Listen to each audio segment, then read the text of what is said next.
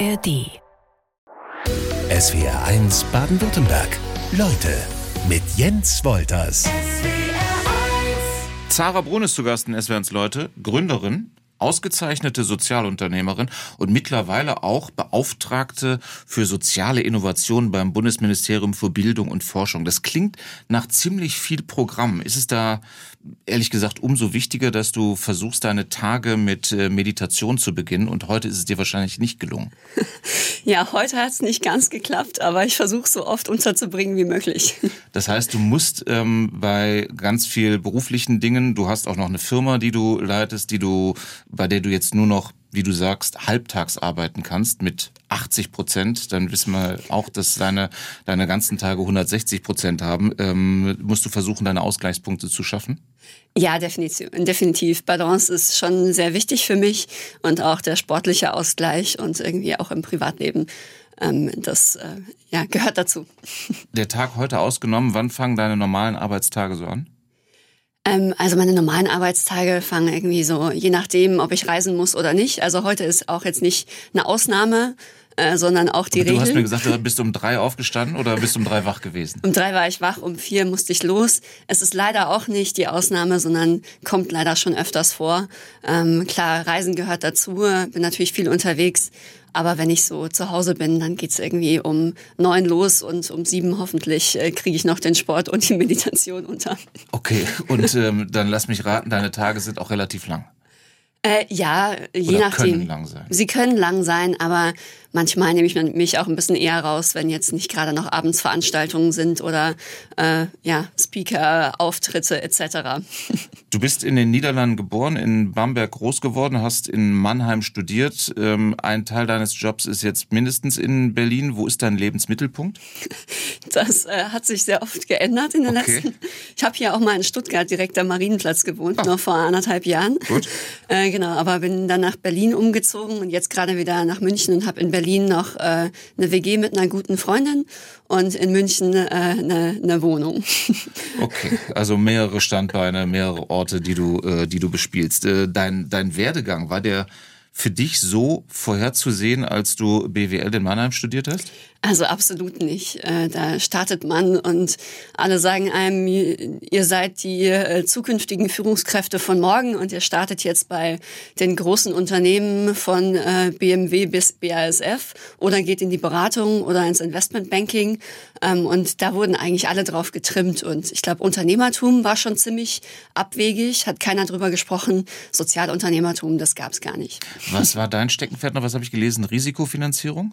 Genau, also Private Equity, Venture Capital, ähm, also das ganze Finanzierungsbereich, in den habe ich mich dann so, in den hat es mich ein bisschen verschlagen. Ähm, bin aber über Umwege dann auch da dadurch Unternehmerin geworden, weil ich natürlich durch äh, den Investitionsbereich habe im Venture Capital gearbeitet, habe viele Startups mir angeschaut, die, in die wir überlegt hatten zu investieren mit dem Venture Capital Fonds ähm, und habe die ganzen Gründer und Gründerinnen gesehen, meistens Gründer, und habe gesagt, ach, das kann ich auch, die kochen alle nur mit Wasser. Ähm, ich gründe jetzt auch mein eigenes Unternehmen. Was du auch erfolgreich gemacht hast, gehen wir gleich noch drauf ein. Ich habe noch eine Frage zu deinem ähm, Terminkalender. Ich habe äh, gelernt, deine privaten Termine sind blau unterlegt. Äh, Wie wenig blau oder wie viel blau taucht auf? Ach, also jetzt in den Weihnachtstagen war viel blau. Gut. Nein, und auch sonst. Also ich glaube, Zeit für Familie und Freunde irgendwie unterzubekommen. Heute Mittag gehe ich mit meiner Cousine noch Mittagessen. Ich versuche es einfach irgendwie mit unterzubringen, genauso wie ich meine anderen beruflichen Termine koordiniere. Als erfolgreiche Sozialunternehmerin, was ist da so dein grundsätzlicher Antrieb? Ganz klassisch gesagt, die gute Sache? Ja, also äh, es fängt natürlich immer im Kleinen an. Und ich meine, am Anfang haben wir gesagt, okay, wir möchten jetzt ganz lokal in München Geflüchteten beim Job-Einstieg helfen.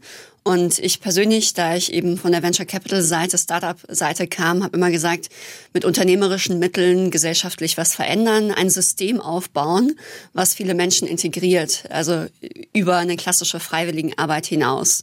Ich fand es immer komisch, dass Menschen sagen, auf der einen Seite Geld verdienen, irgendwie 40, 50, 60 Stunden in der Woche und auf der anderen Seite dann äh, zwei, drei äh, Wochen, äh, zwei, drei Stunden Freiwilligenarbeit leisten. Das geht ja irgendwie nicht zusammen, kann man das nicht irgendwie integrieren. Und äh, dann war eben Flüchtlingskrise. Ich habe mich ehrenamtlich engagiert und habe gedacht, puh, ist ähm, irgendwie ineffizient. Ich würde das gerne irgendwie Vollzeit machen und mhm. im großen Stil und habe dann die Startup-Welt mit dem äh, geflüchteten Thema zusammengebracht, hätte mir aber natürlich nicht träumen lassen, was alles passiert. Und ich persönlich bin mittlerweile auch sehr stark von diesem Selbstwirksamkeitsthema getrieben. So jedes Jahr merkt man, wie der eigene Hebel größer wird, wie man noch mehr Menschen erreicht, wie man noch mehr Menschenleben verändert, Geflüchtete da irgendwie langfristig in Arbeit sind, wie man aber auch mehr Menschen begeistert fürs Thema Sozialunternehmertum. Und ähm, ich habe das Gefühl, wenn ich nach vorne gucke, was kann da eigentlich noch alles kommen? Und wenn ich nach hinten schaue, denke ich mir so, wow, ich bin selber überwältigt, weil ich hätte mir das nie träumen lassen. Sowas plant man ja nicht. Was du schon alles geschafft hast auch, ne? ja, es plant, also es ist, manchmal finde ich es auch unglaublich, die Reise. Aber ich finde es einfach so motivierend, so wirksam zu sein. So wirksam für die Gesellschaft aber auch so kreativ gestalterisch was eigenes aufzubauen und jetzt natürlich auch im politischen, im systemischen was zu verändern, was mich auch überlebt. Ja? Aber dann sitzt du ja schon, wenn du das Politische ansprichst, äh, an einem ziemlich großen Hebel, muss man ja auch sagen. Auf den kommen wir auch später noch zu sprechen. Nur wenn du sagst, der Gesellschaft etwas geben, und nicht auf die große Kohle aus zu sein, dann bist du ja schon eigentlich, was äh, Gründerinnen und Gründer angeht, ähm, junge Unternehmerinnen und Unternehmer, eine ziemliche Ausnahme, oder? Äh, ja, ich hoffe in Zukunft weniger. Also immer mehr. Damals war ich eine der ersten Sozialunternehmerinnen. Äh, das gab es damals gar nicht in dieser ganzen klassischen Start-up- und Gründerszene. Mittlerweile ist es schon so, dass zumindest knapp über 40 Prozent der neu gegründeten Unternehmen sagen, sie haben auch eine gesellschaftliche Mission. Das finde ich, es hat sich schon mal deutlich gesteigert. Ähm, aber äh, ja, definitiv war das damals äh, ein sehr unbekanntes Thema, als ich angefangen habe. Und ich habe mich natürlich auch gefreut, den deutschen Sektor da mitzuprägen. Das ist, glaube ich, ganz gut gelungen. Wenn es, du hast das Thema schon angesprochen ähm, mit deiner, äh, mit deinem Unternehmer, äh, mit deinem Unternehmen Social B. Wenn es um die Eingliederung von Geflüchteten ähm, in den deutschen Arbeitsmarkt geht, was äh, kannst du da nicht mehr so gut hören? Was äh, sind so so Dinge, wo du denkst, hört mir damit auf? Ja, also ich glaube, aktuell ist es ja wieder ähm, in aller Munde. Ich sag mal auch ja durch die durch die ähm, ja, AfD und Co. ist natürlich ein großer Rechtsruck auch passiert, mal wieder im Narrativ.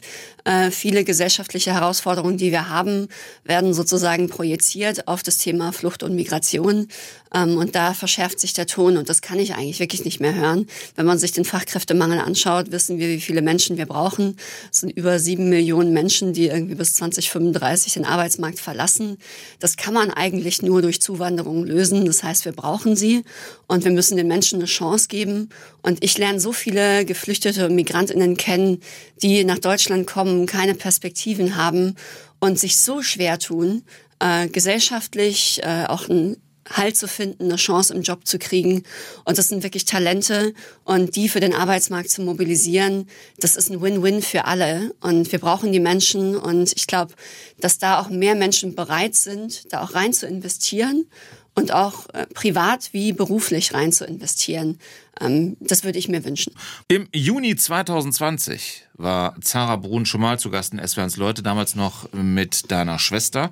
Ähm, und die erzählte unter anderem, ähm, oder da hast du erzählt, dass deine ehrenamtliche Tätigkeit am Münchner Bahnhof, du hast es eben auch schon angerissen, dich zu deinem ersten Startup geführt hat. Geflüchtete in die Arbeit bringen auf dem deutschen Arbeitsmarkt. Ähm, darüber reden wir gleich noch ein bisschen ausführlicher, äh, wie sich dieses Unternehmen entwickelt hat. Aber zeigt dieses Beispiel grundsätzlich, wie einfach es sein kann von einer Idee bis zur erfolgreichen Umsetzung? Also ich glaube ja, der, von Idee zur Umsetzung hat es nicht so lange gedauert. Also ich glaube so zwei, drei Monate habe ich ähm, mir von Friends and Families versucht, Geld zusammenzuleihen, bin zum Notar gelaufen und habe mir danach eigentlich überlegt, wie und wie man das eigentlich macht und hatte eigentlich keine Ahnung von Personaldienstleistungen, von Geflüchteten oder wie man Startup gründet. Aber ich glaube, Learning by Doing, einfach Ja sagen und mal loslegen und machen. Und ich glaube, das ist eigentlich das, was ich mir bis heute mitgenommen habe. Äh, wenn man einfach mal macht, dann lernt man eigentlich alles, was man braucht auf dem Weg. Heißt, du brauchst als äh, Gründerin in erster Linie, was ist es, ein Plan, Mut und äh, Geldgeber? Also ich glaube Mut, ähm, ein bisschen Kreativität, Ähm, ein Plan hilft sicher auch. ähm, zumindest auch wenn, den, auch wenn man den natürlich noch sehr oft dann umschmeißen und anpassen muss. Und äh, ja, ich meine, äh, Geldgeber ist nicht unbedingt das Erste. Man kann natürlich auch mit Kunden starten. Man kann einfach das mit einem Proto Prototyp bauen. Gibt es verschiedene Wege, je nachdem, was man so macht. Aber ich glaube, einfach machen und sich auch nicht da von anderen beeindrucken lassen, nicht andere Gründer und Gründerinnen glorifizieren und sagen, oh mein Gott, das könnte ich nie, sondern einfach mal loslegen und Spaß an der Reise haben, glaube ich, ähm, weil alle kochen nur mit Wasser und äh, ich glaube, am Anfang äh, lernt man auch so viel für sich, dass sich, glaube ich, das irgendwie immer lohnt. Was mit der Absicherung? Also man kann ja auch mal auf die Nase fallen. Klar, also ähm, da, ich glaube, muss jeder den Weg für sich finden, wie viel Sicherheit man im Leben braucht. Für mich war immer eine große Sicherheit im Leben, dass ich halt ein stabiles Familienhaus habe, äh, dass meine Eltern immer gesagt haben, hey, äh, fliegt raus in die Welt, aber ihr fallt auch irgendwie weich, weil wir, ja, ähm, ihr könnt irgendwie machen, was ihr wollt. Ähm, ist jetzt nicht, dass ich aus einem reichen Elternhaus komme, aber ich glaube auch aus einem, die viel ähm, ich sag, menschliche Sicherheit gegeben haben und uns immer gesagt haben, ihr könnt werden, was ihr wollt und uns auch ermutigt haben auf dem Weg. Ähm, aber ich war damals noch Studentin, es hat schon geholfen, dass man da jetzt nicht so die großen Ausgaben hat und eher gewohnt ist, mit wenig auszukommen und einfach mal loszulegen. Ähm, genau, ich glaube für meine Schwester, die dann mit einem größeren Einkommen, sozusagen Einkommenseinbruch zu kämpfen hatte, war das ein bisschen schwerer. Stimmt es, dass du für deine auf der Suche nach äh, Geldgebern ähm, E-Mail-Adressen äh, im, im Netz sozusagen ähm, ja erraten hast, um Kontakt aufzunehmen? Ja, man wird ja kreativ, also man schreibt irgendwie. Ach, da geht die Kreativität los, okay, gut. man muss immer kreativ sein. Also wir haben einfach irgendwelche Postkarten geschickt an äh, DAX-Vorstände oder eben E-Mail-Adressen geraten oder versucht, ähm, ja, über Netzwerke, Klinken putzen, auf allen Veranstaltungen Hände zu schütteln, sich ein starkes Netzwerk aufzubauen. Und dann führt das eine zum anderen. Das ist ja wie so ein Domino. Am Anfang lernt man die einen kennen, die führen dann zum nächsten. Und ich glaube, äh, dass ja, man weiß eigentlich, oder ich wusste gar nicht, wie man dann anfängt, aber ich habe einfach auf die Nase fallen, wieder aufstehen, ähm, den Prozess genossen. Und die Postkarten, die ihr geschickt habt, äh, da gab es dann auch Antworten drauf oder ähm, äh, blieben die unbeantwortet? Tatsächlich gab es mal äh, ein, auf einer Postkartenaktion größere Resonanz.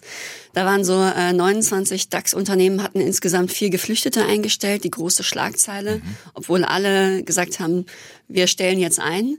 Und viele Unternehmen haben dann gesagt, hey, äh, wir wollen eigentlich, aber wir sind ein bisschen überfordert, wir wissen gar nicht wie. Ähm, und könnt ihr uns helfen? Und da gab es dann tatsächlich eben auf diese Schlagzeile hin relativ viel Resonanz, weil wir direkt danach diese Postkarten verschickt hatten.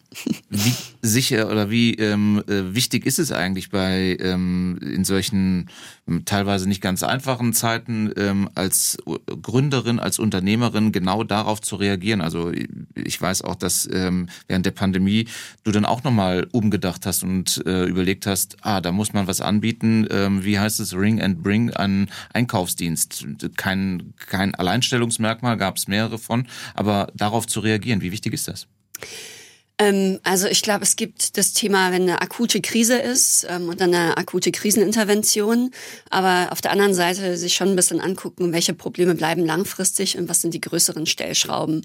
Und ich würde sagen, Bring and Ring war wirklich eher eine Corona-Aktion, wo ganz viele Ehrenamtliche und Freiwillige zusammen äh, wirklich mit, wo wir gemeinsam eine App gebaut haben, aber auf der anderen Seite, was natürlich deutlich nachhaltiger ist, wenn man an der langfristigen Lösung arbeitet, wie man bei uns zum Beispiel Geflüchtete und Migranten integriert, weil das Thema Flucht und Migration ja auch damals wie heute äh, brandaktuell ist äh, und man irgendwie keine gesellschaftliche Lösung hatte. Und man muss da ein bisschen unterscheiden zwischen Kriseninterventionen und die ganz langfristigen Herausforderungen. Ich persönlich bin auch Fan davon, sich ein bisschen von den akuten Trends zu lösen und eher ein bisschen, äh, also ein bisschen nachzuforschen, wie man auf dem, was die großen Stellschrauben eigentlich sind und wie man die lösen kann. Social Bee, so heißt das Unternehmen von SWRs Leute Gast Zara Brun. Also das äh, fleißige soziale Bienchen, sage ich mal. Damit äh, soll Geflüchteten, Migrantinnen und Migranten beim beruflichen Neustart geholfen werden. Ähm, kann die Arbeit äh, also kannst du mal mit einem Beispiel deine Arbeit oder eure Arbeit so ein bisschen erklären? Ja, klar. Ähm, also vielleicht ein Beispiel. Wir machen ähm, Qualifizierungs- und Einstellungsprogramme bei Unternehmen. Äh, das bedeutet, wir machen zum Beispiel ein Projekt, das heißt The Female Accelerator. Da qualifizieren wir 20 äh, geflüchtete Frauen ähm, zu ProjektmanagerInnen, die nach drei Monaten Training ein Jahr beim Unternehmen eingestellt werden. Und da machen große Unternehmen mit, ähm, von irgendwie Banken bis äh, Versicherungen, aber auch ganz viele kleine Unternehmen mit. Und ein Beispiel davon ist zum Beispiel, das sind jetzt nicht so die, ich sag mal, die ähm, ganz toll ausgebildeten Menschen, aber wir erreichen gerade die, die niemand sonst im System erreicht. Also zum Beispiel Ivana, die äh, acht Jahre in Deutschland nach einem Job gesucht hat, zwei, 300 Bewerbungen in den ersten Jahren geschrieben hat, selber Projektmanagement, Marketing-Hintergrund hat ähm, und in einer Agentur gearbeitet hat und äh, nach Deutschland geflohen ist ähm, mit einer kleinen Tochter ähm, und hier Schutz gefunden hat, aber auf der anderen Seite keine Chance gefunden hat und die nach 200 Bewerbungen, zwei Intervieweinladungen und keiner Zusage irgendwann gesagt hat, meine Perspektive in Deutschland ist Putzen. Und davon war sie überzeugt, weil sie einfach keinen Fuß in die Tür bekommen hat. Und wir sind bei Unternehmen ganz oft einfach der Fuß in die Tür. Wir finden tolle Menschen, die sonst keiner findet, aktivieren sie für den Arbeitsmarkt, qualifizieren sie und begleiten sie noch ein Jahr in der Einstellung im Job, damit eben die Integration auch langfristig in den Unternehmen funktioniert. Und die Unternehmen sind dann ganz oft begeistert und sagen, wow, äh, hätte ich gar nicht gedacht, dass hier so tolle Leute, tolle Talente rumlaufen. Und wir waren ja noch gar nicht so richtig offen dafür. Mit euch lernen wir jetzt das ganze Thema Flucht, Migration mal kennen. Schön, dass ihr uns so an die Hand nehmt.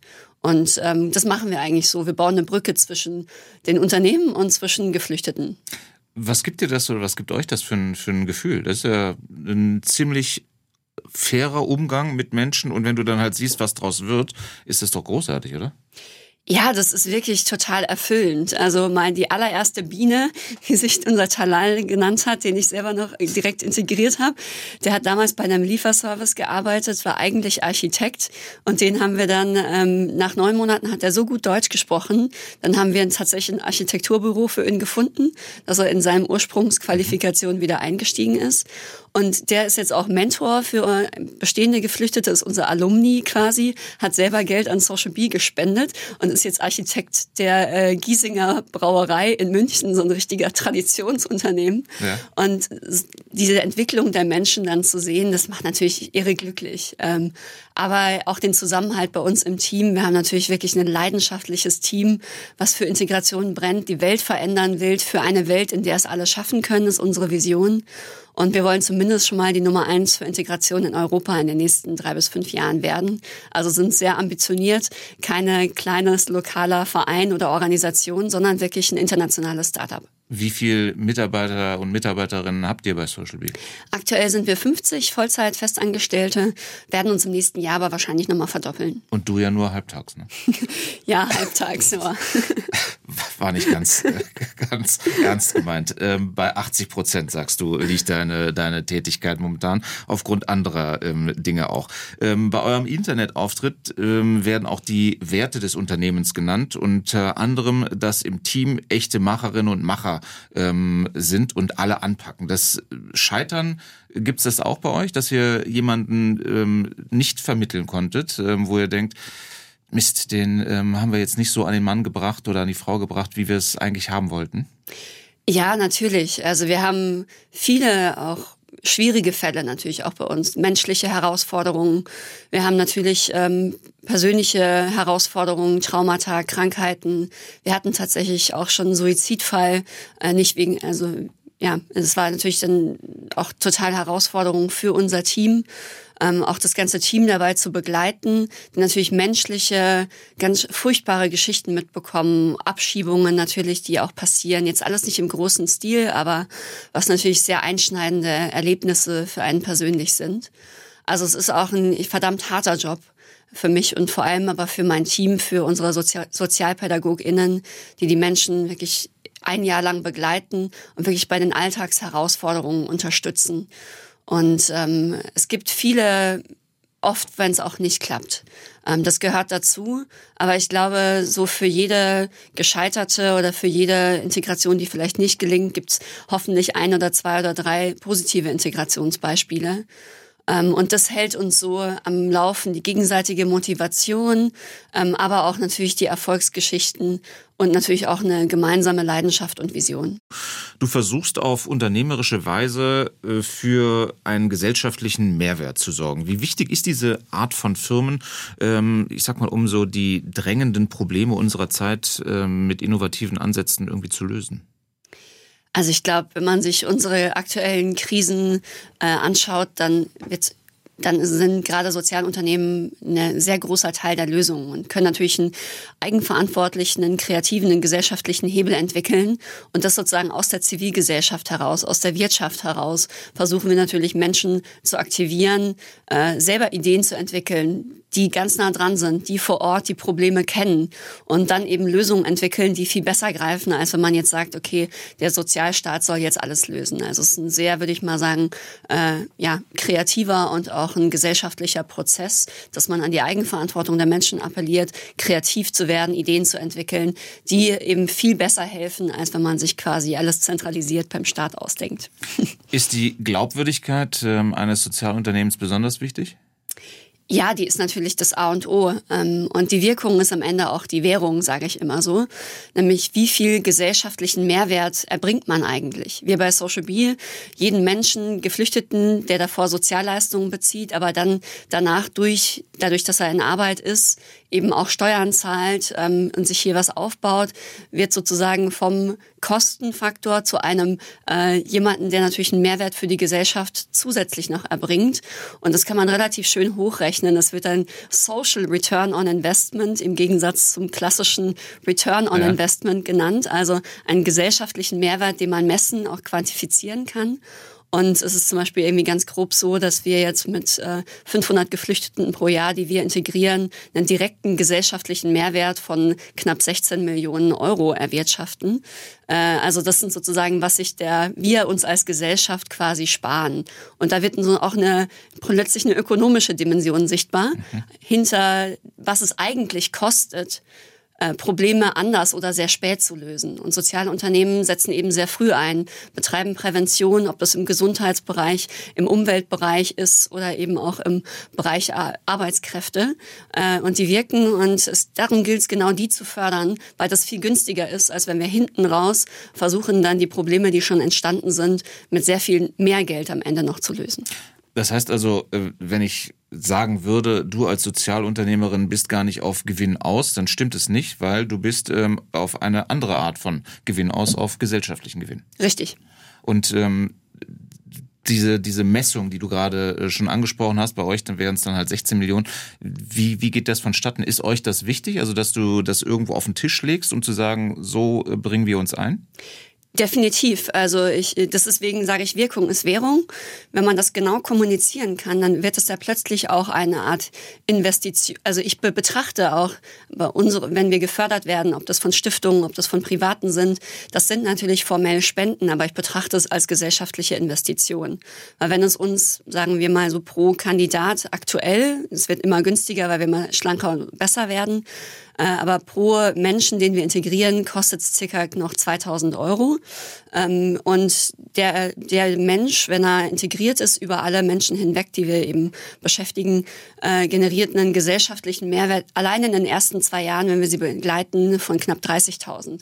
Also man hat ein direktes Gegenüberstellung und man kann sagen, diese Investition in den Menschen lohnt sich, weil man bekommt mehr zurück. Und das ist ein Riesenargument. Einerseits natürlich bei Stiftungen oder wenn man an das Thema Spenden denkt, aber natürlich auch, äh, wenn man mit den, äh, mit den Regierungen, mit den Kommunen spricht, die eine riesen extreme Belastung erfahren, ähm, die natürlich auch wahnsinnig viele Mittel ähm, ausgeben, vielleicht auch erst zum späteren Zeitpunkt. Und man wird plötzlich, hat eine Alternative und kann eben sagen, was leisten wir eigentlich für die Gesellschaft?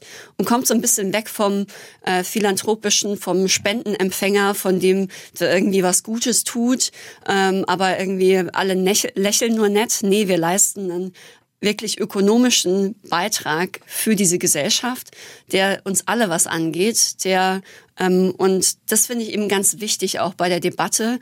Das gibt uns allen mehr Selbstbewusstsein als Sozialunternehmer, dass wir wirklich auch eine sehr sichtbare Leistung erbringen. Und je besser wir die zeigen und messen können, je stärker wir die auch darüber sprechen können, desto mehr werden wir, glaube ich, auch anerkannt, weil ich glaube, oft wird man auch so ein bisschen belächelt als Sozialunternehmer, der irgendwie dann was Gutes tut und die anderen machen was Richtiges.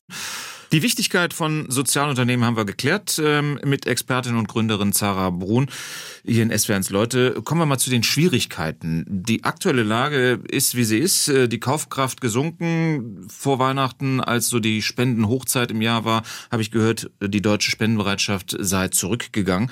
Äh, das ist für für deine Branche existenziell und finanzielle Rücklagen haben jetzt nicht so die große Priorität. Äh, wie geht ihr damit um? Ähm, also bei Social B ist es natürlich so, dass wir auch ein Geschäftsmodell haben. Das heißt, Unternehmen bezahlen natürlich dafür, Geflüchtete einzustellen. Das heißt, ähm, wir sind nicht, also wir sind natürlich auf Spenden angewiesen, ähm, aber eher für, um neue Projekte zu auszuprobieren, eher für den Unternehmensaufbau und fürs Wachstum und nicht in unserem Kern. Es ist natürlich eine Herausforderung für viele Organisationen, die nicht so einen selben, so einen starken Eigenfinanzierungscharakter haben. Da gibt's ja auch von bis. Ich sag mal, das Projekt für, ich sag mal, Gewaltprävention von Frauen wird nie so ein starkes Geschäftsmodell entwickeln wie die nachhaltige Bank. Ähm, und deswegen ist es schon eine Herausforderung. Aber auf der anderen Seite ist es zum Beispiel gerade, wenn man in andere Länder schaut, wie Portugal etc., also gerade die Unternehmen, äh, die ja, die Länder, die besonders von Krisen gebeutelt werden, investieren besonders viel zum Beispiel in soziale Innovationen und Social Entrepreneurship, weil es natürlich effektiver ist, ähm, man mit den gleichen Mitteln mehr erreichen kann, weil gerade soziale Organisationen und soziale Unternehmen einen so großen Hebel entwickeln können. Ähm, und deswegen sehe ich trotzdem auch Chancen darin. Die öffentliche Hand, wie weit ähm, äh, kann die helfen oder hilft die? Finanzielle Entlastung, finanzielle Unterstützung? Ähm, wir sind dran. da spreche ich sozusagen mit meinem Hut aus der, dem Bundesministerium genau. für Bildung und Forschung. Wir haben gerade die allererste Strategie für soziale Innovationen und gemeinwohlorientierte Unternehmen ähm, auch rausgebracht. Äh, das ist wirklich ein Meilenstein für alle SozialunternehmerInnen.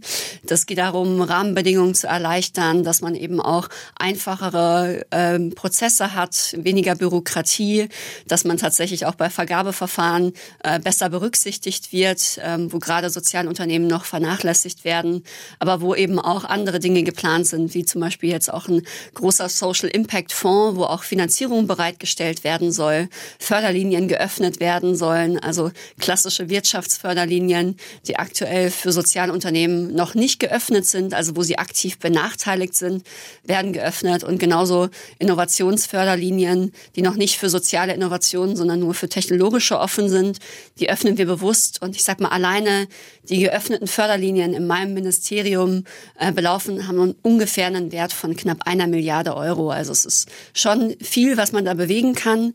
Und ich glaube, das Thema soziale Innovation und Social Entrepreneurship ist in der aktuellen Bundesregierung wirklich ein ganz großes Thema und auch wirklich das allererste Mal so groß auf der Agenda als wirklich neues Thema. Und ich freue mich natürlich riesig und fühle mich echt geehrt, dass ich das in der Bundesregierung beziehungsweise im Bundesministerium für Bildung und Forschung so vorantreiben darf. Das ist natürlich für dich auch ganz spannend, weil du wirklich an, an auf beiden Seiten sitzt, äh, ist auf der einen Seite mit anschiebst, auf der anderen Seite als soziale Unternehmerin, aber natürlich dann auch davon profitieren kannst, dass es dein Unternehmen äh, fördert. Wie sieht's mit äh, Bürokratie aus? Und da frage ich dich dann eher wieder als äh, Sozialunternehmerin. Ähm, spielt natürlich auch eine, eine Rolle bei Fördermechanismen. Wie leicht geht dir das oder euch als Unternehmen von der Hand? Als Unternehmen ist natürlich eine Herausforderung. Ähm, ich glaube, man muss als Unternehmer kreativ werden. Und es ist natürlich auch die Frage, welche Geschäftsmodelle braucht man immer den Staat oder kann man nicht eben auch über Unternehmen, kann man über Mitgliedschaftsmodelle etc. kann man auch viel erreichen. Ähm, und klar, die Anträge werden zumindest stärker vereinfacht.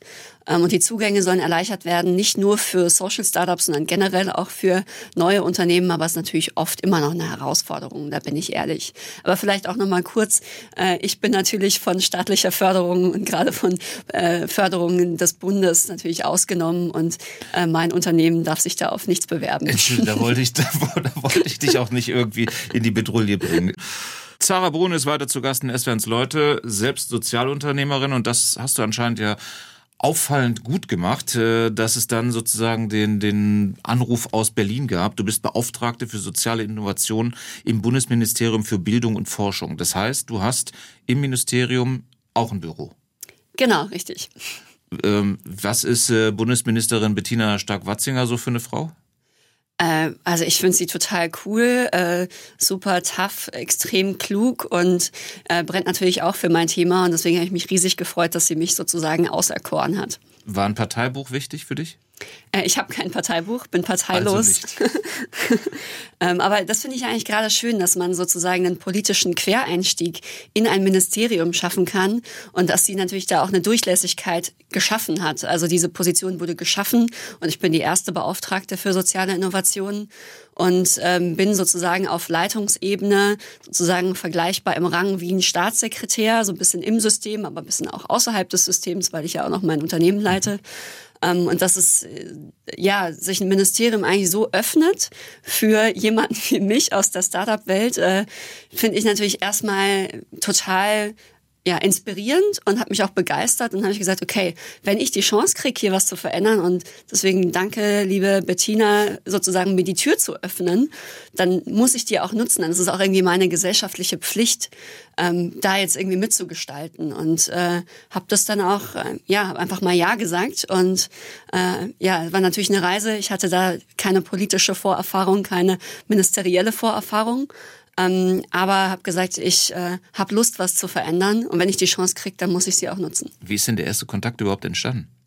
Ich habe tatsächlich einfach einen Anruf von Unbekannt bekommen, äh, aus dem Nichts, irgendwie relativ spät, Freitagabends. Und äh, dann ähm, hat mich der damalige Staatssekretär eben angerufen und hat gesagt, äh, wir haben hier eine Idee ähm, und kannst dir das vorstellen? Und dann war ich erstmal ein bisschen überwältigt und ähm, habe aber eigentlich noch relativ am Telefon Ja gesagt und dann hat noch äh, mein Bruder zu mir gesagt, hast du gut verhandelt? Und ich sage, ja, wie verhandelt? Ich meine, wenn da angerufen wird, muss ich es machen. Ich muss noch mein Team fragen. Man natürlich, weil ich ja auch noch und ich habe natürlich gesagt, ich komme nur, wenn ich auch bei Social Bee bleiben darf, ähm, weil es kam für mich nie in Frage, jetzt mein Unternehmen zu vernachlässigen. Und das hast du gerade, das möchte ich nochmal betonen, äh, schon mal angerissen. Äh, nicht, dass der, der, der Eindruck falsch entsteht.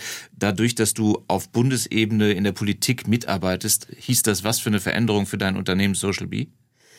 Ähm, also ich durfte, darf weiter eine Geschäftsführung sein und mitgestalten. Da wurde ein Weg gefunden. Aber natürlich wird sehr stark inhaltlich abgegrenzt. Also alles, was ich politisch mitgestalte, da ist natürlich äh, mein Unternehmen von ausgeschlossen. Ähm, aber das ist auch natürlich, das ist ja eine Selbstverständlichkeit. Das, nur, dass ich da nicht irgendwie den falschen äh, Eindruck erweckt habe. Deine Geduld, ähm, habe ich gelesen, die ist, äh, da ist es nicht so richtig äh, gut mit. Ähm, die hast du nicht so wirklich. Wird die äh, in der Bundespolitik mehr auf die Probe gestellt? Äh, ja, definitiv. Ähm, meine eigenen Unternehmen kann ich die Geschwindigkeit selber bestimmen. Dann sage ich, das machen wir jetzt und dann geht's relativ äh, rucki zucki und ich kann selber Ressourcen da drauf ähm, äh, verwenden und sagen, das ist jetzt das Projekt, das will ich jetzt und das machen wir jetzt. Und ähm, natürlich ist im ministerialen äh, Umfeld das ein bisschen anders. Die Zyklen sind ein bisschen länger. Das klingt jetzt sehr diplomatisch. ja, also es kann schon mal deutlich, also die Kultur ist natürlich eine andere. Und es war ein Kulturschock für mich. Das wusste ich aber natürlich auch. Also natürlich ist es hierarchisch geprägt und die Abstimmungszyklen sind andere. Man wird natürlich viel mit Papier und mit Vorlagen. Ähm, und da, habe ich, da kriege ich natürlich immer die Krise und kriege zu viel. Aber auf der anderen Seite, ja, man versteht die Logik weil es natürlich auch anspruchsvoll, so ein Ministerium zu führen, eine ganze Bundesregierung zu führen, ähm, wer da alles von was wissen muss. Ähm, es macht schon auch Sinn, auch wenn es natürlich manchmal für mich ein bisschen, äh, ich da einfach sehr ungeduldig bin. Aber ich glaube, ein bisschen Ungeduld ist auch gar nicht schlecht im Ministerium und da mische ich, glaube ich, auch viel auf und drehe viele Steine um und man kann mehr bewegen als gedacht. Und ich glaube, das hat mich auch oft positiv überrascht, weil ich auch so tolle Leute im Team dort habe, die da auch sagen, okay, wir treiben das jetzt irgendwie hier mit der Zara voran und natürlich auch ähm, einen sehr großen Rückhalt aus der Leitungsebene habe. Ähm, also ich finde, ich bin dann doch überrascht, dass irgendwie doch so viel geht. Und äh, vor allem, dass die Mitarbeitenden auch so brennen für das Thema, dass man die auch so motivieren und anzünden kann äh, für eben, ja, so eine wie mich, die da reinkommt in so ein Ministerium und sagt so, hallo, hier bin ich und äh, können wir nicht ABCDE machen? Und sagen sie, ja, warum nicht? Wir probieren es mal und manche Sachen funktionieren halt und manche halt nicht. Also nicht wirklich irgendwie nur eine Alibi-Funktion im Ministerium, sondern du wirst gehört und man versucht das umzusetzen mit dir, was du an Ideen einbringst. Ja, also ich habe immer gesagt, zum Fähnchenwinken komme ich nicht. Und äh, wenn, dann will ich natürlich schon auch äh, Projekte mit anstoßen und meine Erfahrungen einbringen und irgendwie sehen, dass was da hinten rauskommt und passiert. Und äh, ich glaube, Selbstwirksamkeit ist mein wichtigster Antreiber. Und wenn ich am Ende dieser Legislatur, also mein Mandat ist auf eine Legislatur gebunden, irgendwie selber mir in den Spiegel schauen kann und sagen, ja, ich habe hier für Deutschland was bewegt, dann bin ich, glaube ich, zufrieden. Das Thema ähm, als Sozialunternehmerin, das äh, wirft teilweise ein paar Fragen auf, gibt auch Komplimente. Wir gucken mal so ein bisschen in unser Studio-Feedback. Äh, Eberhard Holm hat sich gemeldet, höre gerade von Zara Brun. Äh, äh, ich soll doch bitte fragen, warum denn äh, im Wikipedia-Eintrag mehr verschwiegen wird, als offengelegt wird, weil man natürlich in der Sendung schon alles erfahren hat. Er würde gerne wissen, wo du dein Abitur gemacht hast. Wo war's? Äh, in Bamberg. In Bamberg, so. Und ähm, er würde gerne wissen, woher du das Kapital für äh, dein Unternehmertum hast. Das hast du auch schon angerissen. Genau, also ähm, am Anfang war es natürlich wahnsinnig schwer und ich glaube, als Sozialunternehmer ist man aktuell in Deutschland einfach noch benachteiligt, auch zu klassischen. Wir hatten viele so klassische Start-up-Förderungen nicht bekommen. Das gängigste ist das Exist-Gründungsprogramm ähm, und das war damals nicht für Social Entrepreneurs offen. Das heißt, alle meine Bekannten, die irgendwie Zahnbürsten, Abos oder Sport-Startups äh, oder ähm, anderes gegründet haben, die haben eine große Finanzierung bekommen und wir, die gesellschaftlich was verändern wollten, haben nichts bekommen. Also die anderen haben wirklich ein Jahr lang Gehalt bekommen, was natürlich nochmal schwieriger ist, weil man hat wenig, hat quasi ein höheres Risiko, weil man nicht an die Förderung äh, dazugelassen wurde. Und auf der anderen Seite ein weniger Umsatz hinten raus. Also wir werden nicht reich dadurch, während die anderen es schon tun. Also es war schon eine interessante Dynamik. Mittlerweile ist es übrigens geöffnet. Gute Nachrichten für alle Sozialunternehmer. Sehr gut.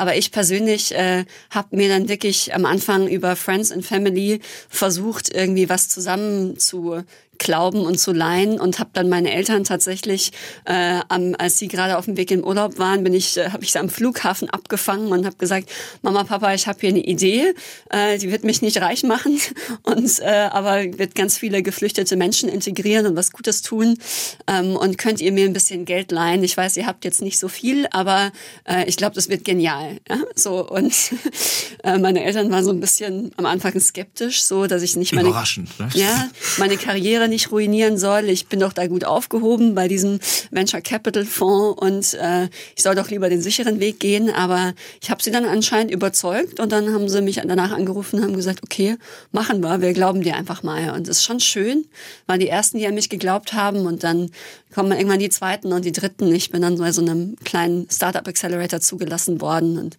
es hat dann irgendwie am Laufen gehalten und motiviert.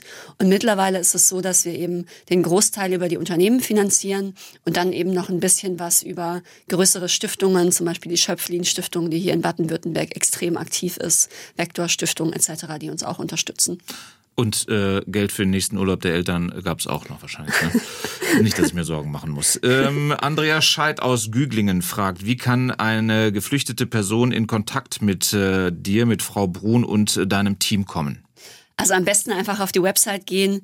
Wir haben natürlich viele äh, Stellen offen, aber natürlich kann man sich auch mit engagieren oder am liebsten natürlich noch Menschen integrieren und einstellen. Also alle, die das wollen, bitte gerne melden. Das gleiche geht äh, wahrscheinlich das gleiche gilt dann auch für Andreas Karp aus Saasbach. Ähm, er würde gerne ähm, seine Mitarbeit äh, bei Social Bee ähm, äh, anbieten. Auch da geht der Kontakt über übers Netz wahrscheinlich. Genau. Dann haben wir noch ähm, die Frage von Max, wenn ich das richtig sehe, genau aus Sigmaringen. Was ist mit den drei Millionen Arbeitslosen? Braucht ein Land trotzdem Fachkräfte von Übersee? Sollte man nicht lieber diese aus- und umbilden als neue Wirtschaftssklaven in An- und Abführung, wie er es nennt, ins Land zu holen? So, jetzt bist du gefragt. Puh. Ja. Also ähm, erstmal integrieren wir ja vor allem Geflüchtete, die schon hier sind, die auch in die aktuellen Arbeitslosenstatistiken mit einzählen, also in der Zahl der Arbeitslosen mit drin sind, die wir aktiv eben aus den Sozialleistungen herausholen. Wir nehmen auch niemand den Job weg, sondern wir stellen nämlich die ein, die gerade eben keine Perspektive haben ähm, und führen sie aus der Langzeitarbeitslosigkeit raus. Die sitzen aktuell in Unterkünften rum, in Flüchtlingsheimen ähm, oder und haben einfach keine Perspektive. Ähm, und ich glaube, es ist, kann in unserem gesellschaftlichen Sinne sein, dass sie auch äh, irgendwie hier sinnvoll beitragen und beitragen dürfen. Und zur aktuellen Sendung hat Hans-Peter auch noch eine Frage. Er meint, ähm, äh, wenn ein Geflüchteter, für den ihr 2000 ähm, Euro ausgebt, um ihn zu integrieren, in zwei Jahren 16.000 äh, für die Gesellschaft bringt, sei das eine Milchmädchenrechnung. Kannst du diese Milchmädchenrechnung äh, nochmal für Hans-Peter ein wenig deutlicher machen? Okay, also Milchmädchenrechnung ist ja im Sinne von, äh, uns kostet die Integration knapp 2000 Euro. Das sind unsere internen Kosten, die anfallen für Bildung, Qualifizierung, für Vermittlung und vielleicht eben gerade auch gerade bei den KandidatInnen, die eben besonders große Vermittlungshemmnisse haben. Da kostet es manchmal ein bisschen mehr, wenn man eine geflüchtete Frau mit irgendwie Kindern mit vielleicht noch wenig Bildungshintergrund in die Pflege integriert, ist es was anderes. Ähm, und dann ist sozusagen 2000 Euro das Delta, was es uns kostet, was, äh, und auf der anderen Seite diese 16, eigentlich sind es nämlich 30.000, die in den ersten zwei Jahren für die Gesellschaft erwirtschaftet werden. Was bedeutet das? Ist der Wegfall der Sozialleistungen, die ja wirklich einfach im Staatshaushalt dann mehr da sind und auf der anderen Seite eben auch die ein die Steuereinnahmen durch die Personen, die eben Arbeits äh, ja Einkommenssteuer bezahlen. Also ist eigentlich nicht unbedingt eine Milchmädchenrechnung. SWR 1 Baden-Württemberg. Leute, wir nehmen uns die Zeit.